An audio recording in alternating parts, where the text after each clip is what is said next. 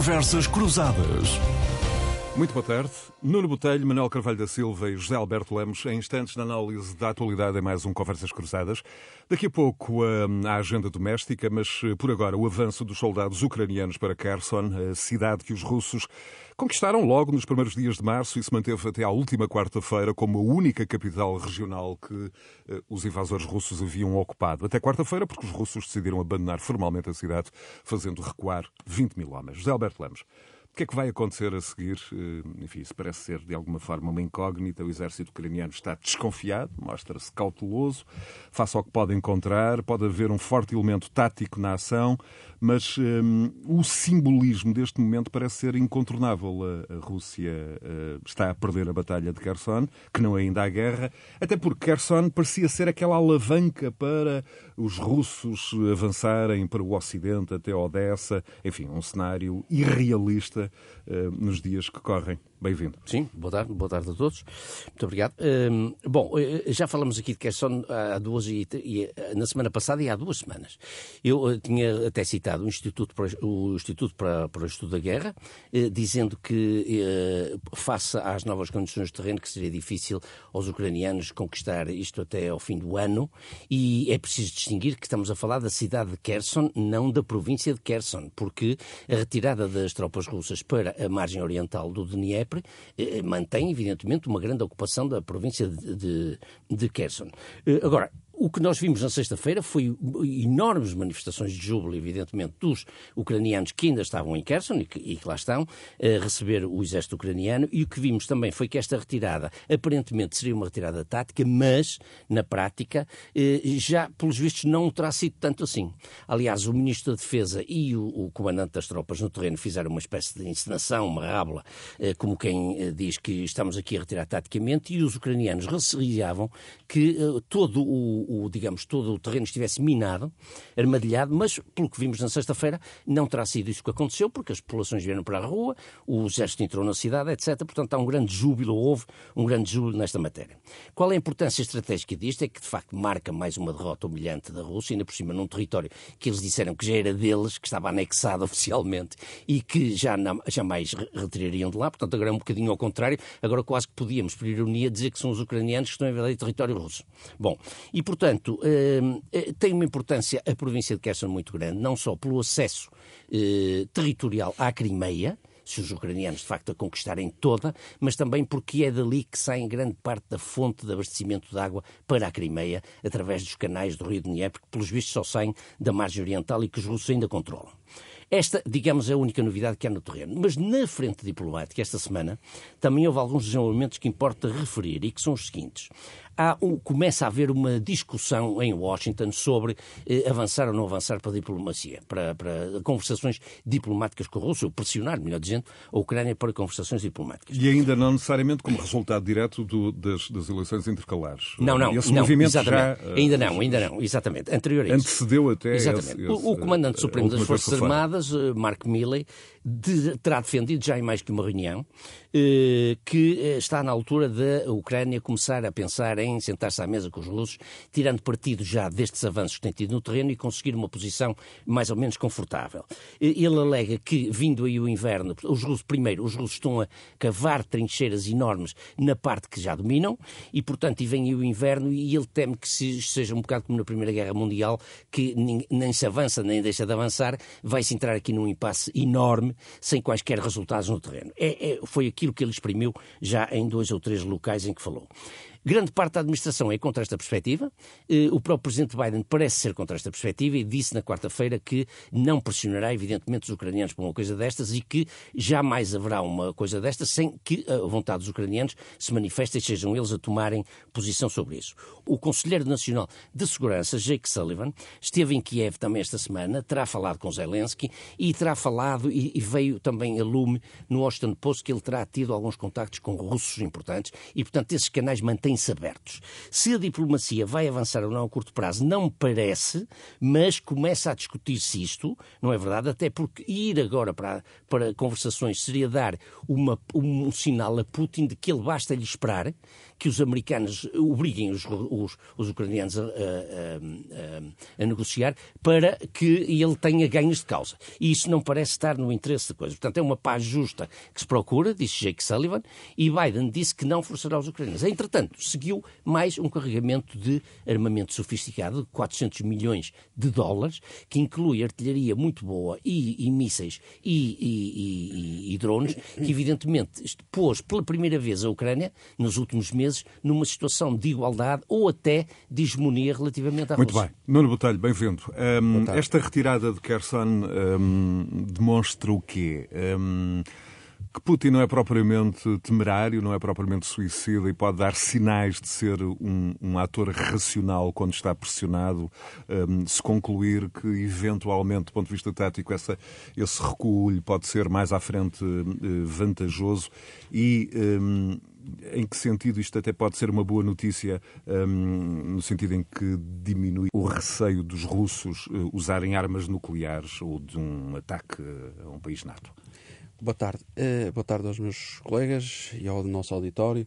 Não, isso de facto não há dúvida nenhuma que hum, esta é uma boa notícia para, para, para a Ucrânia. É, é a prova de que de facto os ucranianos estão a, contra-atacar de forma muito, muito evidente. É, de facto, uma grande derrota militar para a Rússia. Um, aquela rábula que o José Alberto falava entre o, o, o, ministro da Defesa e o, e o general uh, russo uh, é, a todos os títulos, uh, quase risível, porque de facto é, é, parece tirada de um filme cómico a forma como eles combinam a retirada, como se fosse uma, uma grande surpresa. Um, e, e, mostra que eh, aquilo que nós já aqui falamos, e eu tenho falado também um pouco nos, nos, programas anteriores, é que, do meu ponto de vista, a Ucrânia não vai parar senão na Crimeia. A Ucrânia vai tentar chegar à Crimeia. Eh, se vai conseguir ou não é outra questão, se vai ocupar a Crimeia ou não é outra questão.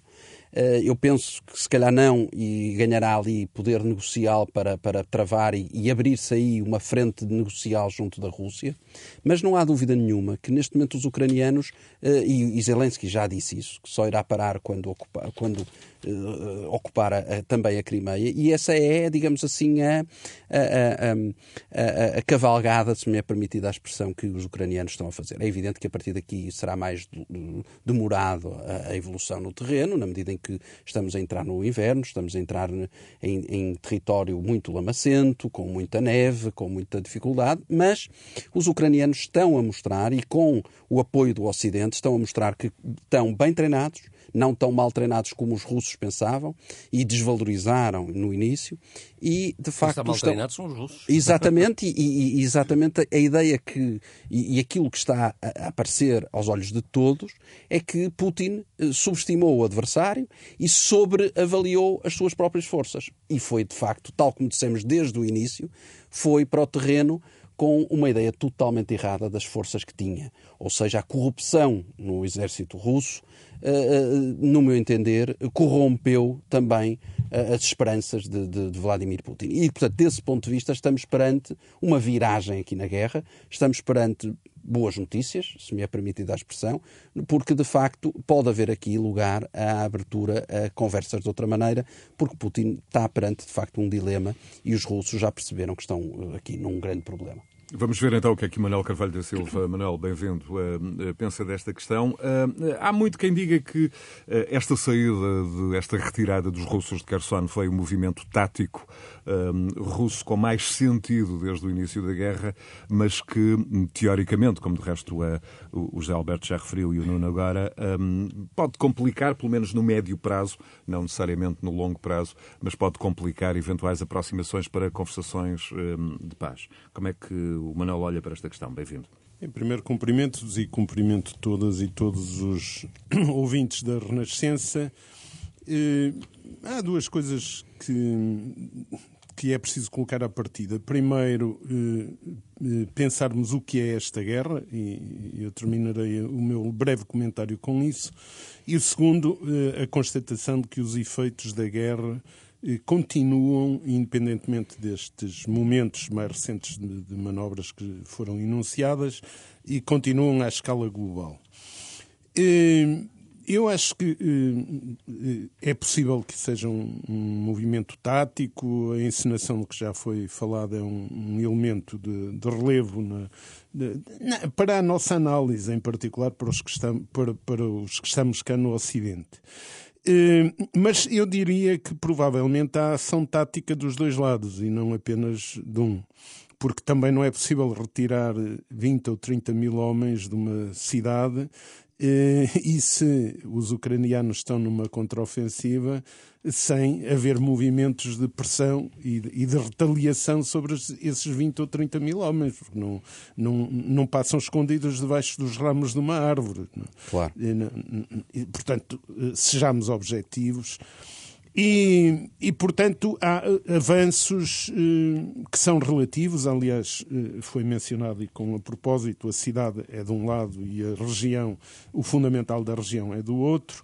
Eh, portanto, vamos ver o que é que isto dá. Eu gostava que não apenas eh, alguns dos factos que observamos eh, sejam meros movimentos táticos táticos ocasionais, mas que possam estar ligados à diplomacia, e isso não está provado que não esteja, independentemente dos discursos que se fazem e até da afirmação de que não há espaço para a diplomacia ou que ela ainda não começou. As coisas não são assim. Agora, eh, o que é que me preocupa eh, em relação à guerra? Volto ao, ao início por onde comecei. Eh, ninguém até agora parece eh, ver como se pode descalçar a bota da guerra na Ucrânia, eh, que não é uma guerra qualquer, e era isso que eu relevava há pouco. Portanto, conflitos à escala mundial há, há imensos, mas esta guerra na Ucrânia, a invasão da Rússia na, na Ucrânia, é, situa o epicentro de lutas entre impérios e, consequentemente, de lutas em torno das profundas mudanças geopolíticas que estão em curso. E, eh, sendo inquestionável que não se pode permitir o esmagamento de um país, e, e, e portanto é, é, preciso agir no, no, sentido da defesa da Ucrânia, eh, também é preciso termos consciência que utilizar esta guerra, um afrontar a um conjunto de potências emergentes, e em particular à China, e, e isso passar por a hipótese de, de, de humilhar ou fragmentar a Rússia seria, seria trágico pelas, basta ver qual é a dimensão dos movimentos tectónicos no, no, plano geopolítico que eu estava a referir. E, portanto, o que eu desejo é que haja. E penso que é preciso uma grande pressão no plano internacional, talvez estejam a surgir os primeiros sinais de haver diplomacia e haver bom senso. Muito bem. Nos Estados Unidos, eh, as eleições intercalares eh, da última terça-feira não mergulharam o país eh, na onda republicana por muitos antecipada, incluindo algumas sondagens, embora na Câmara dos Representantes os republicanos devam ter maioria, o Senado fica pendente para uma segunda volta na Geórgia dia 6, mas o grande derrotado, já Alberto Lemos, parece ser Donald Trump ah, e as suas ambições presidenciais. Pelo menos o atual presidente Joe Biden disse que a terça-feira havia sido um bom dia para a democracia. Sem dúvida, eu concordo plenamente, eh, porque, como eu já tinha dito. Eu ouvi-te aqui... atentamente também os teus comentários na segunda-feira. Eh, eu já tinha dito aqui que uh, havia como que uma, digamos, uma grande expectativa em relação à defesa dos mecanismos democráticos na América nestas eleições. Isso estava em jogo. Tínhamos falado aqui nisso na semana passada. O que aconteceu foi que, na verdade, dá-me ideia que houve um, uma espécie de sobressalto cívico porque o Presidente Biden pôs muito a tónica na questão da democracia, da defesa da democracia, da, da enfim, da, da, limpeza dos processos eleitorais, etc. E isso acabou por funcionar. O que dizem os estudos eh, à boca da urna é que grande parte das pessoas que votaram, sobretudo jovens, entre 18 e 29 anos, votaram muito motivados por duas questões essenciais. Pela questão da defesa da democracia, e também pela questão do aborto, portanto, pela não ilegalização do aborto a nível federal, que é o que pode, ou poderia estar em jogo se os republicanos controlassem, passassem a controlar o Congresso na sua totalidade. Ora, estes dois elementos, digamos, estas duas motivações contrapunham-se à principal motivação dos republicanos, que era a questão da economia, da inflação, do, do aumento do custo de vida em geral, a gasolina, etc, etc, também já detalhamos aqui, e portanto, mas muita gente que está descontente, apesar de tudo, com o, o percurso da economia, votou democrata, apesar de tudo, porque outros valores se lhe levantavam neste caso concreto. Um, o que é que foi decisivo nesta resistência dos democratas? Foi este aspecto, e, por outro lado, o facto de os republicanos também terem escolhido, em muitos casos, eh, candidatos que eram francamente maus, eh, e esses candidatos que eram francamente maus vieram pela mão de Donald Trump, porque eram os Portanto, candidatos... essa fatura foi, foi, foi fatura, cair na, na, foi na caixa postal de, que, de Donald Trump. Que hoje, embora ele não reconheça, claro que nunca reconhecerá isso, mas que são coisas que têm a ver com o facto de gente que é hoje conhecida como negacionista na América, porque são pessoas que recusam a legitimidade de Biden, dizendo que a, a eleição de há dois anos foi fraudulenta, foi, eh, enfim, vigarizada, etc, etc. Eh, neste momento, portanto, o, a situação objetiva... Estamos a falar aqui muito também de questão que tem a ver com a gestão das expectativas, porque, na verdade, quando se anunciou, em termos de sondagens e tudo isso, que eh, os republicanos iam dar um banho aos democratas, passo o termo, hoje em dia, no futuro, os democratas não vão ficar melhor do que estavam, no sentido em que, evidentemente, evidentemente vão perder muito provavelmente a Câmara de Representantes e vão manter o, Senado. Mas isto é pior do que estava, porque eles controlavam as duas câmaras de Congresso, não é? Objetivamente, a situação dos democratas não é melhor. Mas criou-se uma dinâmica, uma dinâmica política na própria eleição. E, por exemplo, eu estou convencido que a segunda volta na Geórgia vai dar aquele cargo ao, ao democrata, ao incumbente, que é o, o senador Warner, justamente porque se criou esta dinâmica. E, neste momento, os republicanos passaram de uma certa situação de euforia, de um otimismo eufórico, para uma situação de alguma depressão pressão. Zé Alberto, antes de ir ao Nuno e ao, e ao Manuel, e do ponto de vista das ambições presidenciais de, de, Donald Trump, há quem sustente que com o governador da Flórida, Ron DeSantis, eh, a surgir como forte possibilidade, no limite, Trump pode ter de repensar a sério os seus movimentos presidenciais quando se fala de uma apresentação iminente da recandidatura. O que é que achas, em síntese, justamente, que pode acontecer justamente. a Trump? Sim, sim, sim. Uh, há dois ou três aspectos muito importantes aí, que são estes. Uh, Trump já começou a atacar Ron DeSantis. Vamos lá ver, Ron DeSantis é uma espécie de Trump sem uh, as, as, os disparates de Trump. É um homem mais sensato, é muito mais novo, evidentemente, tem 44 anos, é um tipo muito bem lançado na política, teve atitudes tão absurdas quanto Trump em relação ao vírus e à pandemia, foi algo, algo negacionista do vírus, militou contra as, contra as vacinas, militou contra o uso das máscaras, etc, etc, e portanto é um tipo que nesse aspecto não é mais moderado do que Trump. Só que evidentemente não tem as loucuras uh, que Trump costuma uh, exibir no seu dia a dia. E, Cabe ser mais dá... moderado, portanto. Um pouco, só, assim, formal, só... pronto, mediaticamente. Mediaticamente. Agora, há, há aqui movimentos realmente que se estão a passar neste momento que são muito importantes. Por exemplo, a Fox News começa a dar face a este fiasco do Trump, começa a dar sinais de que não estará com Trump, mas estará já como alternativa a Trump. Eh, o Wall Street Journal fez um, um editorial a defender Ron DeSantis. E, portanto, esta os doadores, agora é preciso ver. Portanto, a grande notícia é, que há já uma alternativa na, a, grande, na frente republicana. A questão agora é para onde é que começa a ir o dinheiro, porque o dinheiro é muito importante nesta claro. E, portanto, Trump começa a ficar em maus lençóis nesta matéria, embora eu esteja convencido que Trump, o, aquele, o poder que ele tem sobre as bases republicanas é muito forte, são bases completamente fanatizadas nele e que, em primárias, Trump baterá de Santos e será, apesar de tudo, o candidato. Ele agora pode estar a hesitar, mas ele é um homem completamente obstinado. Eu acho que ele vai correr na mesma, vai se candidatar à mesma e vai ganhar as primárias. É a minha convicção. Nuno Botelho, estas intercalares nos Estados Unidos. Eh, eu destacaria uh, dois, duas ou três ideias. Uma, uh, pegando nesta parte final do, do, do Zé Alberto Lemos, a questão do dinheiro.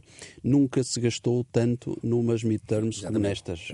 Só para os nossos ouvintes perceberem, só em anúncios televisivos gastou-se 10 mil milhões de dólares 10 mil milhões de dólares. Portanto, é uma perfeita loucura. É o que se gasta no nosso SNS. Exatamente, só para terem uma ideia. Só nesta campanha, é uma completa loucura. Ponto número dois, isto mostra a importância que foi dada a estas midterms. Há muito tempo ou há muitos, muitos anos que não era dada uma importância tão grande a estas uh, eleições, que foram absolutamente uh, uh, protagonizadas também, quer por Joe Biden, quer também por Trump. Não é muito habitual, quer o presidente, quer um possível, um putativo candidato a presidente, aparecerem da forma que apareceram, pelo país todo, a ajudar os outros candidatos e a dar força aos outros candidatos. Portanto, isso também é outro ponto, o que mostra que estava muito em jogo nestas eleições. Ponto número 3, concordo inteiramente que houve uma escolha muito errada dos candidatos republicanos. Destaco, por exemplo, a escolha na Pensilvânia do Dr. Oz, por exemplo, que era o doutor da, da, da Oprah Winfrey na, no programa. Um, Com uma grande popularidade, mas nem assim nem conseguiu... assim conseguiu, conseguiu ser, ser eleito. Uh, uh, e, e, portanto, Outra questão muito importante que eu chamava a atenção, e, e não foi aflorada aqui pelo José Alberto, por, por, por, por, quis ser sintético com certeza, é a questão dos democratas. Porque se os republicanos têm um problema e têm uma disputa entre DeSantis e Trump, os democratas estão, entre aspas, condenados, se calhar, a ter Biden, porque não há também grande opção dentro das suas fileiras. Porque Kamala Harris também teima em não, se me permitem a expressão, descolar muito. Está muito ou demasiado agarradas às suas, uh, às suas causas, digamos assim, aquelas causas mais de as, as questões do género, uh, o, o, aborto, a igualdade e, e questões mais, mais digamos assim, fraturantes, que não são seguramente as questões que neste momento o, o povo americano quer ver debatidas. E, portanto, Biden acaba por aparecer aos olhos do eleitorado como alguém que tem a capacidade de gerar uh, a esperança de uma América economicamente mais, mais rica, economicamente mais uh, uh, útil para os americanos. E, portanto, desse ponto de vista, chamava a atenção também para isso. Um, também chamava a atenção para outra coisa que é interessante e só para concluir. É o atraso no, na apresentação dos resultados na América. Já começa a ser um, um clássico. Como é que uma superpotência como a, a América continua a ter, os Estados Unidos continua a ter. Que tem a ver muito com, também com as especificidades, as especificidades eleitorais sim, de mas cada quem Estado. teve na semana anterior a analisar... O, quem teve na semana Fernandes mas, quem te, sim mas, mas, não deixa de ser estranho, e quem teve a analisar as eleições, por exemplo, no Brasil, com o caos que é o Brasil, claro, claro. não deixa de registrar a eficácia que foi o Brasil, a eficácia eleitoral e, e, a ineficácia eleitoral que há nos Estados Unidos. E a plano também ao poder de síntese de Manuel. Manuel, foi uh, um bom dia para a democracia a última terça-feira? Em política, a definição de, de vitória ou poder-se classificar de vitória ou derrota depende de onde se coloca a fasquia e por, por aquilo que disseram os meus companheiros, acho que não vale a pena eu estar aqui a acrescentar.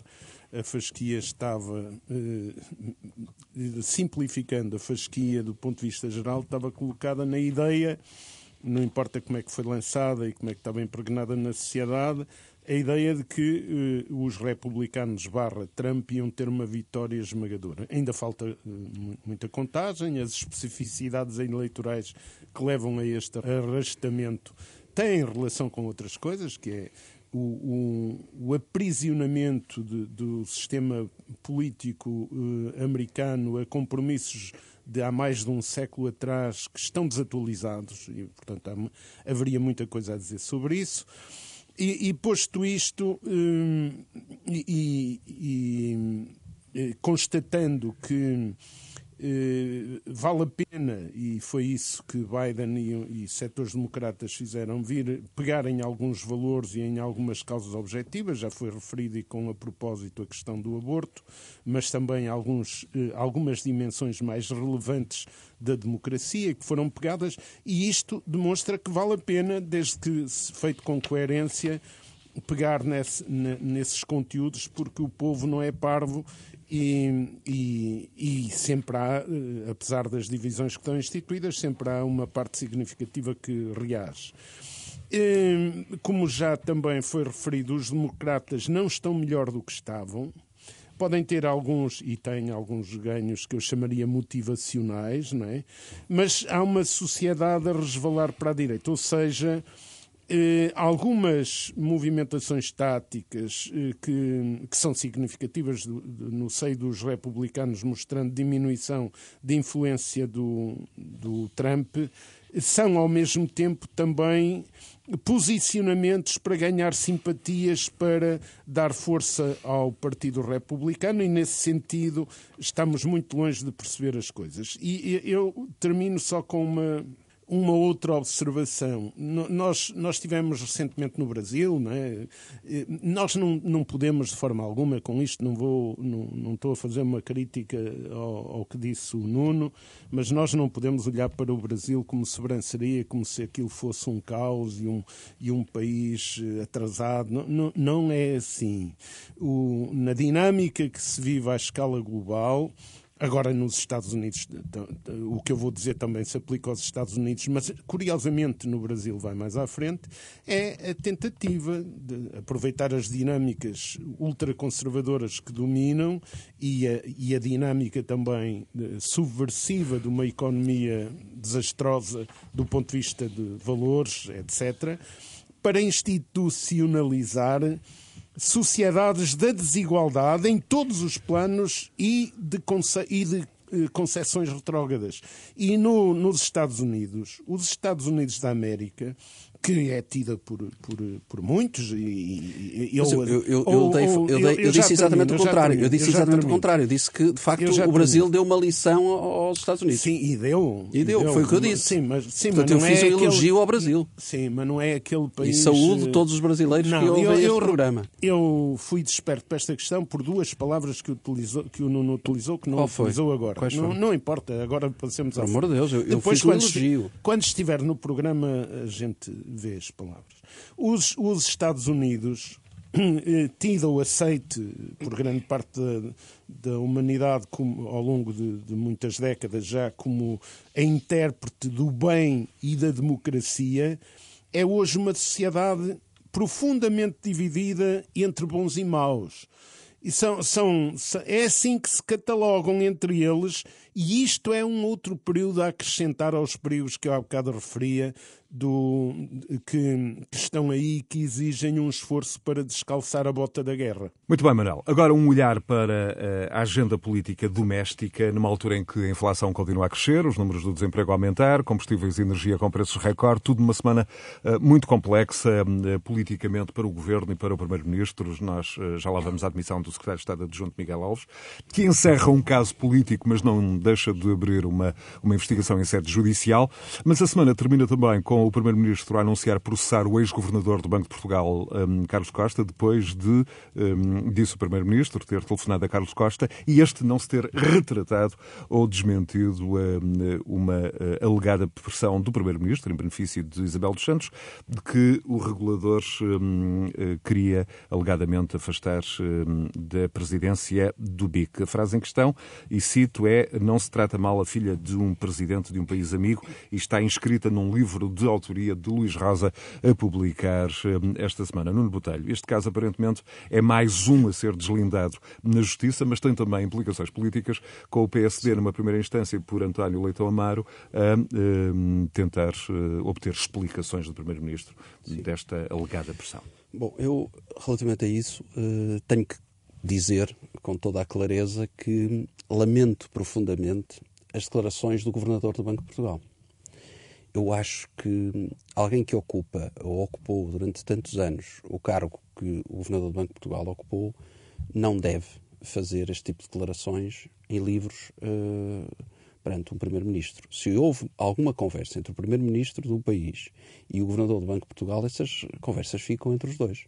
São dois órgãos do país, são duas figuras do Estado português e essas conversas ficam entre os dois. Se alguma coisa incomodava o seu governador do Banco de Portugal, na altura ele deveria ter agido em conformidade. E, portanto, compreendo. Uh, não discuto se isso aconteceu, se não aconteceu, eu não faço ideia, como devem imaginar os nossos ouvintes, não, não, não estava lá para assistir. Agora, lamento, uh, não sei se é mentira, se é verdade, não, não, não, não é isso que eu estou a querer discutir, porque eu acho que nós temos que perceber que estamos a discutir questões do foro do Estado português. Nós estamos a discutir assuntos de Estado. Nós não estamos a discutir o, o futebol à segunda-feira num café na esquina da, da nossa rua. Nós estamos a discutir questões uh, que tem que haver sentido de Estado. E, portanto, eu lamento profundamente este tipo de, e se me permitem as pessoas, este tipo de ajustes de contas, independentemente das simpatias ou antipatias que eu tenha pelas pessoas e não, que estão, não estão aqui em causa. Mesmo que, e, portanto, como pano de fundo é esteja é... uma eventual, uma, uma, oh, oh, uma eventual tentativa de interferir junto de uma havia, instituição se havia, independente. Se havia, essa questão deveria ter sido colocada no momento. Eu, se estivesse à frente do Banco de Portugal e se houvesse um Primeiro-Ministro que me tivesse feito isso, eu teria agido imediatamente em conformidade. Ora, é, e, não, e não, passado uns anos, escrever um livro a pôr em causa a idoneidade de um Primeiro-Ministro que de facto põe em causa a idoneidade do Primeiro-Ministro. E isso é muito grave. E, portanto, lamento que isso seja feito dessa forma. É, é, a minha perspectiva é essa, quer dizer, vamos lá ver, agora não sei quantos anos depois, o governador de Portugal vir dizer isto não parece muito correto, muito curial. É evidente que ele Exatamente. pode dizer o que quiser. Agora, claro, é mas, mas, mas, o que é lamentável é que se ele sentiu essa alegada claro. frase de António Costa como uma pressão, claro. na altura, ou denunciava e demitia-se, Exatamente. porque o, o, Banco de Portugal não pode estar sujeito a pressões deste tipo do governo, é uma entidade autónoma, independente, ou então, se na altura não disse nada e meteu o rabinho entre as pernas, desculpem-me a expressão, a mim não me surpreende. Ele agora, não lhe adianta nada vir dizer isto agora, porque agora, é a palavra de um contra o outro. Isto pode ir em tribunal, cada um puxa dos galões, etc. Exatamente, e vai, Mas vai morrer em boa, solteira. Vai, culpa, vai morrer não? solteira completamente. Em boa verdade, o governador, o governador de Portugal, este governador, ex-governador, não tem nenhuma legitimidade moral para dizer isto, porque ele acobardou-se perante todos os banqueiros que fizeram 30 por uma linha e que destruíram o sistema financeiro português. Ele não teve coragem na altura para destituir o Ricardo Salgado e outros banqueiros que fizeram as maiores tropelias no sistema financeiro português. E, pelos vistos, também não teve coragem para afrontar o Primeiro-Ministro quando ele terá dito esta coisa. Portanto, se não teve coragem na altura para assumir as suas responsabilidades, também não precisava de vir agora a afrontar este espetáculo. Eu não, não quero saber se ele dá espetáculo, não, quer dizer, a mim não me incomoda nada. Mas acho que claro. dá um bocado a dimensão, não é verdade, de uma certa falta de verticalidade deste senhor, é só isso. Não, falta de sentido de Estado. Eu acho e que aqui falta Manuel Carvalho da Silva. Eu partilho do essencial do que já foi dito. Eh, as interpretações eh, de, de, dos comportamentos nas relações institucionais, e neste caso são relações institucionais claro. entre Primeiro-Ministro e, e Governador do Banco de Portugal, mas são também entre países, e os cenários mudam. E, e, e, é de admitir até que o Primeiro-Ministro possa ter cometido um erro. Mas os cenários mudam. Isto não se pode fazer e acresce que os telhados de vidro do, do, do Sr. Carlos Costa são mais que muitos. Mas não é por esse problema dos telhados de vidro, é, é, é outra coisa. Isto não pode ser feito. Agora, eh, eu acho que o que importa ver é o cenário em que nós estamos neste momento no plano nacional. E, e este é mais um, um pequeno episódio que, que, que amplia a lama que torna. Claro, e não dignifica ninguém. E é mais um episódio que, que, que, atira Mas, para a lama eh, os cargos num, políticos, os cargos públicos. Num claro. contexto em que. O Manuel quer já entrar no, no, no caso. Não, não, posso eh, entrar, posso, posso, No caso de Miguel falar? Alves, Sim, enfim, encerrada outras... a sua dimensão política, tivemos também esta semana a dimensão esses... judicial. Sim, essas são. E sobre a dimensão judicial, nesta sexta-feira, lá vem também o Presidente da República fazer interpretações sobre se a justiça andou célere neste caso não andou, o que leva os magistrados a dizerem mas o Presidente da República está-se a referir a um caso que afinal não é, não é esse, porque o que estava aqui em causa não é o que ele está a interpretar. É preciso bom senso.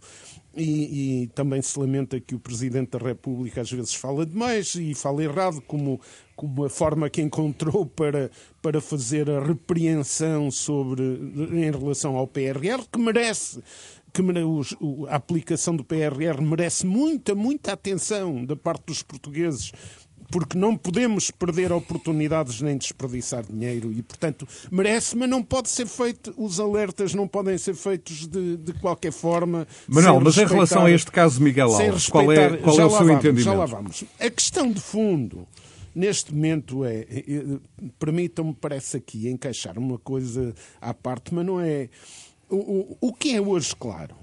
o que é hoje claro é que não eram as reivindicações dos partidos à esquerda do Partido Socialista que impediam o anterior governo de uma governação dinâmica, justa, transformadora nos planos, em todos os planos, designadamente no económico e social.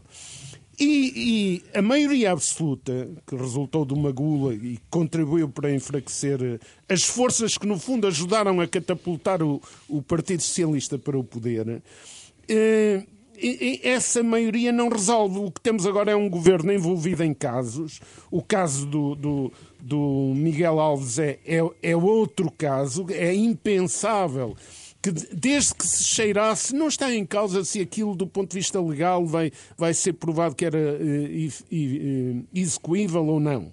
Não é isso, é que não pode ser. E, portanto, estamos perante casos geradores de suspeições que alimentam o populismo. Eu olho para os governantes e parece-me às vezes que encontro uns quase a gritar: tirem-me daqui. Por, por, por, sentirem desgaste. Outros entretidos na gestão de, da agenda mediática, deixando os grandes problemas económicos e sociais sem resposta. E, e, e, é no meio disto que nós temos que ver estes casos. Não pode ser, o Primeiro-Ministro tem que e o governo tem que recentrar muito eh, a bem. política vamos então, com muito vamos mais então sentido de responsabilidade. Ouvir o que, o que o José Alberto Lemos e o Nuno Botelho têm a dizer sobre este caso. Bom, eh, pegando no que disse o Manuel Carvalho da Silva, um aspecto é este, é que de facto isto é um acumulado de casos. Aliás, nós já aqui há uns meses discutimos isso, até era difícil o governo ter feito pior. O caso de Miguel Alves é que Miguel Alves fez tudo mal. E até é espantoso como é que um homem com experiência política pode agir tão mal, de uma forma tão errada. Como é que se pode entregar 300 mil euros, adiantar um pagamento de 300 mil? A mais. Não é só distrações, quer dizer, como é que se pode entregar 300 mil euros a um homem que a gente lê aquela entrevista que ele deu ao Expresso na sexta-feira e fica boquiaberto? Um homem que não se comprava sequer uma bicicleta em segunda mão. Quanto mais entregar-lhe 300 nem um automóvel, nem, nem quanto mais entregar-lhe 300 mil euros. Portanto, basta ver o que ele diz sobre os impostos, a metodologia de não pagar impostos, que as, empre... as empresas que tinha aqui, a colar e além, que afinal não tinha nada, utilizava, utilizava o título de, de, de doutorado quando não é doutorado de, coisa nenhuma. Enfim, tudo isto foi escandaloso. Depois, Miguel, Miguel, Miguel Alves portou-se também mal, porque ficou calado no início, quando o caso rebenta, não é? Quando publica aquela, aquela investigação, fica calado mais pai, uma semana. E depois, quando fala, ainda agrava a situação, porque vitimizou-se como se estivesse a ser vítima de um, um autarca do Norte a ser vítima da Corte de Lisboeta, quando ele passou mais tempo da vida dele política em Lisboa do que, do que em Caminha.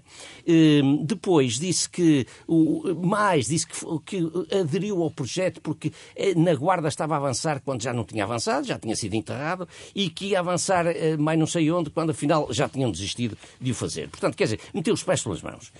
E, portanto, e no meio disto tudo, acaba por ser acusado por um processo que ainda por cima não é este, que é um processo onde ele também estava metido de uh, propaganda, etc. Agora, há uma ironia também, para além disto tudo, no meio disto tudo há uma ironia gigantesca. É que Miguel Alves foi para o governo precisamente para controlar a disrupção da comunicação que ia saindo do governo, para apaziguar os ânimos e amainar as pessoas que falavam a mais. Ora, ele acabou por ser o promotor talvez involuntariamente, mas na verdade ele acabou por ser promotor de maior confusão em que este governo se viu metido. E obviamente o primeiro-ministro aqui não está isento, antes pelo contrário, porque também não tem critério. Umas vezes aceita as demissões de um secretário de Estado, como foi no caso Galpeguete, porque são arguídos, agora diz que o arguído não é condição para mandar ninguém embora, portanto é só o acusado, eh, aceitei. Portanto, tudo isto é um imbróglio tamanho que enterra o governo em mais um destes casos, não é verdade? Que vem na sequência de muitos outros anteriores. Ainda por cima com a pessoa que era suposto apaziguar todo este clima. E quanto ao próprio Miguel Alves, eh, e porque estes casos têm sempre dois ou mais lados, eh, Nuno Botelho diz-se de consciência tranquila, muito empenhado em defender a sua honra no local próprio e no tempo da justiça. Como é que olhas para esta? Bom, eu, eu, devo começar por dizer que conheço o Miguel Alves muito bem, hum, tenho por ele uh, amizade, muita consideração, exato, esteve aqui várias vezes connosco e, e eu fora daqui privei com ele em várias questões relacionadas com, com a, a região norte e, portanto, tenho com, por ele a maior consideração, amizade e, e, e, portanto, daqui até lhe envio um abraço, porque estes momentos são sempre complicados e, portanto, não, não quero aqui fazer eh, qualquer tipo de, de julgamento uh, porque não me cabe fazê-lo. Uh, agora, tenho que começar por dizer que, em primeiro lugar, esta semana correu pessimamente ao Primeiro-Ministro. Portanto, isto é a primeira coisa que, que tenho que dizer, porque, de facto, um, o Governo andou toda, toda a semana, ou todos os últimos 15 dias, aos papéis em vários assuntos, que não só este, mas em vários assuntos. Mas sobretudo este. Sobretudo este. Este assunto não correu bem. Um, há que apurar, de facto, toda e qualquer responsabilidade. Uh, eu, eu, eu, chamava a atenção que, de facto, uh, uh, como disse o Zé Alberto, e é verdade, quer dizer, a pessoa em causa que deu, portanto, que recebeu, ou terá alegadamente recebido, terá alegadamente recebido o, o, o, valor dos 300 mil euros, ou não sei o que lá, do negócio da, do, do centro de exposições, é de facto uma pessoa desprovida de qualquer senso, quer dizer, eu não posso não posso classificar de outra maneira. E quer dizer, um aquela, conflito com a verdade, aquela, evidente. Aquela, aquela entrevista é surreal, uh, no Expresso, uh, podemos todos ler aquilo e, portanto, o que lemos é assustador e, portanto, lamento profundamente aquilo e, e, e portanto, quero perceber e, e, apurar o que, o que vem aí. E, portanto, desse ponto de vista, uh, vamos aguardar para ver o que vem aí. Agora, que o Governo sai mal disto, sai. Muito bem. Ainda na atualidade política doméstica, Conferência Nacional este fim de semana com uh, o rejuvenescimento no comando do Partido Comunista, com passagem do bastão comunista de Jerónimo de Sousa para o até aqui, enfim, quase desconhecido fora do partido Paulo Raimundo, de 46 anos, militante desde os 15. Manuel Carvalho da Silva, algum elemento um, de surpresa neste movimento? Não, nem surpresa, nem ausência de surpresa, porque uh, eu não, não, não estava particularmente atento a que, àquilo que ia acontecer no Partido Comunista Português eh, ao nível de mudança de direção. O que eu direi é que, no contexto atual, eh, essencialmente duas coisas. À, à, luz até do que estávamos a comentar, eh, o enfraquecimento das forças de esquerda eh, provocado né, pela, pela, pela, pelo golpe de asa do Partido Socialista, independentemente do, da apreciação que possamos fazer da política seguida depois e para o futuro.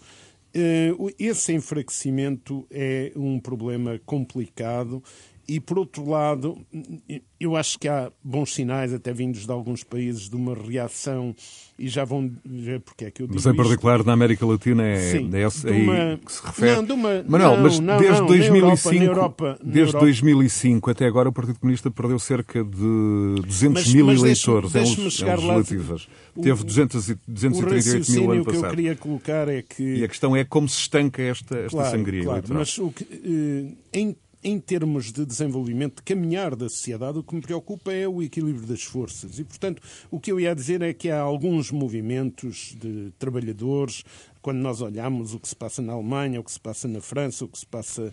Eh, o que há alguns sinais em Portugal de movimentação que pode ajudar um bocado a mexer. E é eh, neste contexto que eu acho que eh, havia sinais de, de, de, ser importante o Partido Comunista mudar de liderança por desgaste. Não está aqui nenhuma análise crítica ao contributo do, do Jerónimo de Souza, não é, não, é, não é isso, mas havia sinais claros dessa necessidade.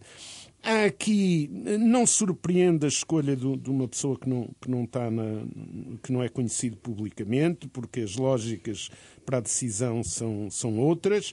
Ligam-se muito a esse compromisso eh, de, a esse compromisso que está na gênese do Partido Comunista de, de querer, até por, pelo simbólico, mas também por escolhas objetivas, dar um sinal de, de proximidade e de identidade com os mais desfavorecidos, com os trabalhadores, e isso.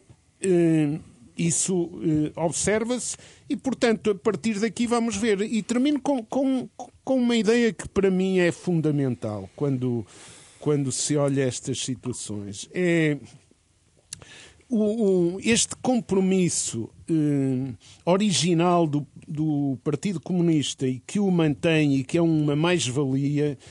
Eh, pode ser gerido de formas diferentes, com forma estratégia. Portanto, o que vai determinar não é a escolha da pessoa, mas é mais se o Partido Comunista se movimenta num sentido de, de deitar mão de, de, de instrumentos que tem para amortecer a queda ou se tem capacidade para deitar mão das influências que tem para ampliar a sua influência na José sociedade. Alberto Lemos, uh, por estes dias, José Pacheco Pereira insistiu uh, em lembrar que o Partido Comunista não é um partido como os outros. Sim, toda a gente diz isso, não é? Uh, eu permita-me começar com uma nota pessoal. Referiu José Pacheco Pereira, no sentido de ser um, um historiador Sim, com, claro, claro. não, obra não, publicada não, mas sobre eu não estou a dizer isto para desvalorizar, é como é evidente. É a maior obra, aliás, publicada sobre a história do PCP, que eu li com todo o gosto. Não é, não estou a São desvalorizar várias essa... e vai sair uma nova. Sim, os, volumes todos, os volumes todos sobre a história do Cunhal, que no fundo é a história do PC. Hum, não, eu não disse isso para desvalorizar, só estou a dizer isso. é, O, o, o Manuel Carvalho da Silva acaba de dizer isso. A dinâmica interna do PC é muito diferente dos outros partidos e toda a gente tem sublinhado isso. Agora, a questão é esta. E eu devo dizer o, o seguinte, permitam-me que comece com uma nota pessoal sobre isto. Eu, no, sábado, no, no, passado sábado à noite tive uma festa de aniversário de um amigo e cheguei a casa já bastante tarde e antes de me deitar fui espreitar as notícias e vi, de repente vejo uma coisa a dizer Paulo Raimundo é o novo secretário-geral do PC. Eu disse assim, espera aí, só fui eu que bebi demais ou estou a ler o inimigo público? Fiquei completamente perplexo. E, e, não é razão para menos, porque apesar de tudo eu acompanho a política portuguesa, mais do que de certeza 90% dos portugueses, e não tomem, não tomem isto como um autoelogio, mas eh, ver um homem daqueles que não, nunca tinha ouvido falar, e pelos vistos também muitos militantes do partido não tinham ouvido falar, é verdadeiramente surpreendente. Quer dizer, esta escolha de PC fez-me lembrar um bocadinho a maçonaria. Também de vez em quando a gente toma conhecimento de que há um novo grão, do, como é que chama, grão-mestre da maçonaria. Ninguém sabe como é que ele é forjado, mas aparece ali o nome. Portanto, é um aparato chique típico, Paulo Raimundo. Isto não tem nada a ver Sim. com o É um homem é surpreendente porque é um homem de que a biografia que foi posta cá fora diz que ele foi padeiro, carpinteiro, etc. Mas aos 19 anos já era funcionário do, do partido. E, portanto, é um homem que não fez nada na vida, a não ser trabalhar no partido. Aliás, a, o, o, atualmente a líder da CGTP é a mesma coisa. Mas Toda a vida foi, foi, foi há funcionária sindical. É, deve haver. pronto, Deve mas foi haver. funcionária sindical praticamente toda a vida.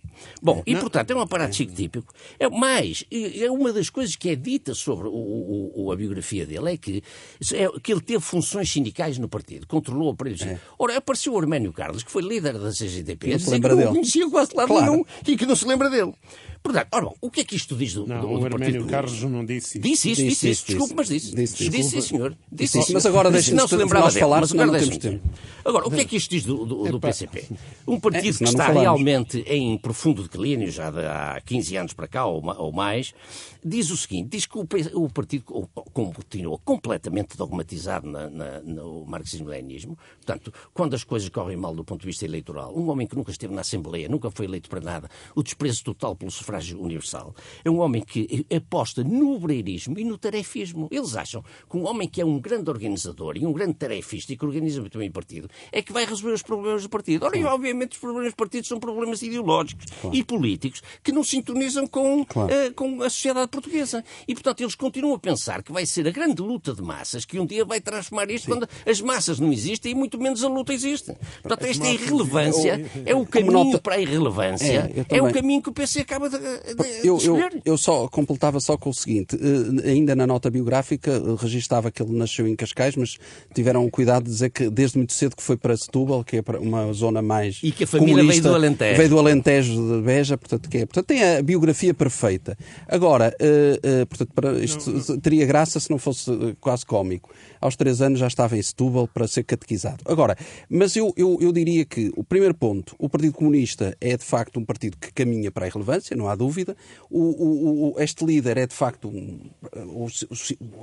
mostra isso à sociedade, é um, um ilustre desconhecido, terá de facto muita dificuldade em se impor, numa altura em que o Partido Comunista tinha a obrigação ou teria a necessidade de aparecer aos olhos dos portugueses com uma cara conhecida que conseguisse chegar ao eleitorado. E isso não vai acontecer porque, de facto, Paulo Raimundo poderá organizar muito bem os comícios e organizar muito bem a festa do Avante, mas não, não será, de facto, quem eles precisam neste momento. É isso que eu sinto claramente Eu estou relativamente com a este enorme ponto. curiosidade de ver a De ver- primeira sim, entrevista sim, a dele, primeira- de ver a falar ver- é, publicamente e a primeira entrevista, dizer. sobretudo na Exato. televisão. Mas não vai ser parece- uma, é uma caixinha de Pandora. Vai ser, vai ser. Vai Manuel, ser claramente.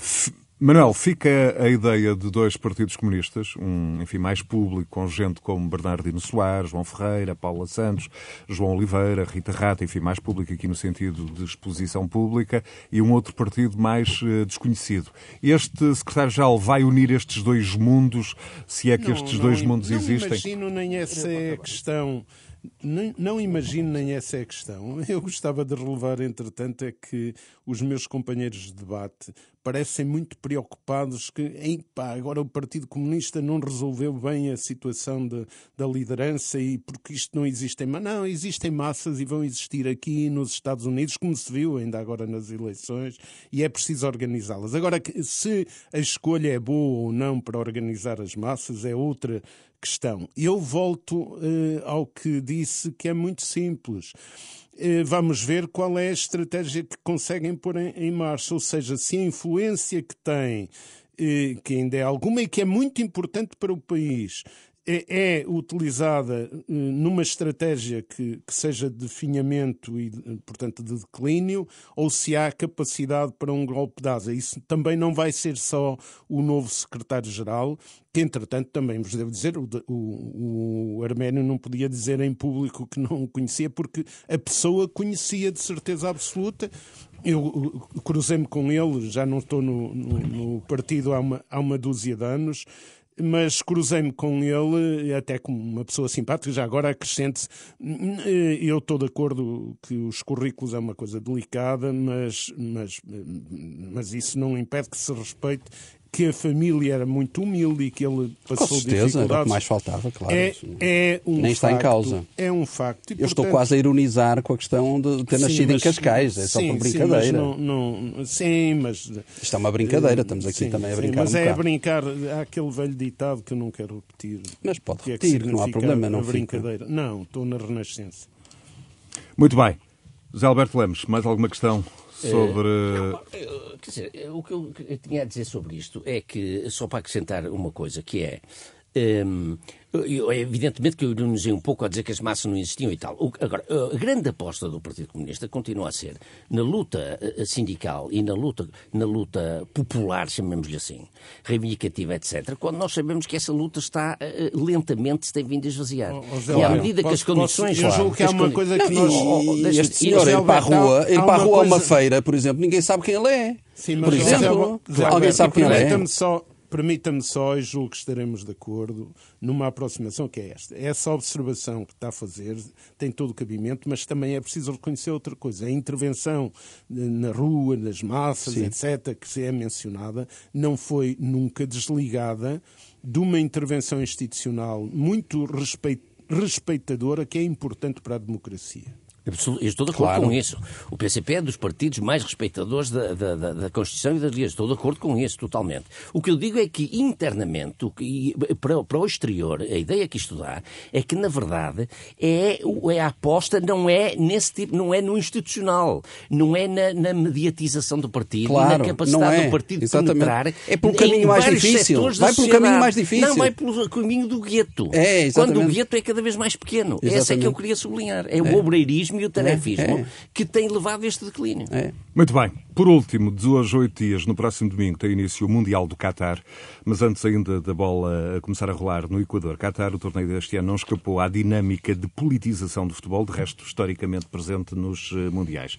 E desta vez vai ser de novo um torneio muito politizado, sobretudo eh, com as críticas eh, contra o histórico do país no respeito pelos direitos humanos, na presumível corrupção do processo de escolha do Qatar, não escondendo também as, as, as condições terríveis laborais dos trabalhadores imigrantes, aparentemente, de acordo com alguns relatos, na construção dos estádios.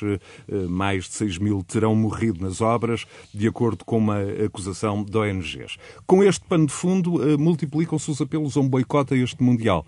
Que reflexão, Nuno Botelho, esta, esta questão merece? O Mundial começa daqui a exatamente oito dias. Oh, Sebastião, eu, eu, tenho muita dificuldade em, em, em dizer que, que, que isto, isto, faz sentido o boicote. Quer dizer, eh, a questão é o pecado original. E o boicote ao, ao Mundial na Rússia não, não houve? Porquê é que não houve também? E já tinha sido invadida a Crimeia. Alguém falou nisso na altura?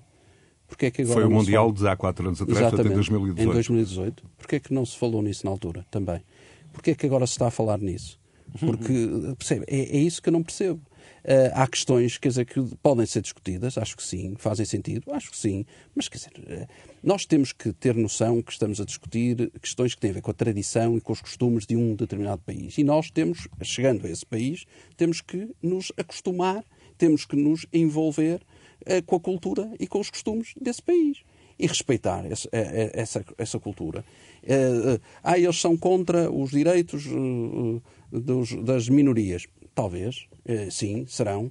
mas o que é que podemos fazer? Não é, não somos e, e, os mundiais são bons para discutir isso e para tentar alertar para essas questões nesses países, mas não é por isso que eu acho que se deve boicotar essa realização. Então não se tivesse atribuído há não sei quantos anos pela FIFA eh, o, o Mundial no Qatar. Não, é agora. julgamento está Aliás, também em causa. Nem faria sentido nenhum pedir agora aos jogadores ou às federações dos diferentes jogadores, aos diferentes jogadores que andaram anos a sonhar um dia estarem no Mundial para não estarem no Mundial só porque isso atenta contra os direitos. Quer dizer, eu acho Bem, isso muito pá, complicado. Eu queria dizer uma coisa sobre isso. Portanto, aquilo que tu disseste no início é, é, é que marca, na minha opinião, e que eu estou totalmente. O pecado original é que marca aqui. Claro.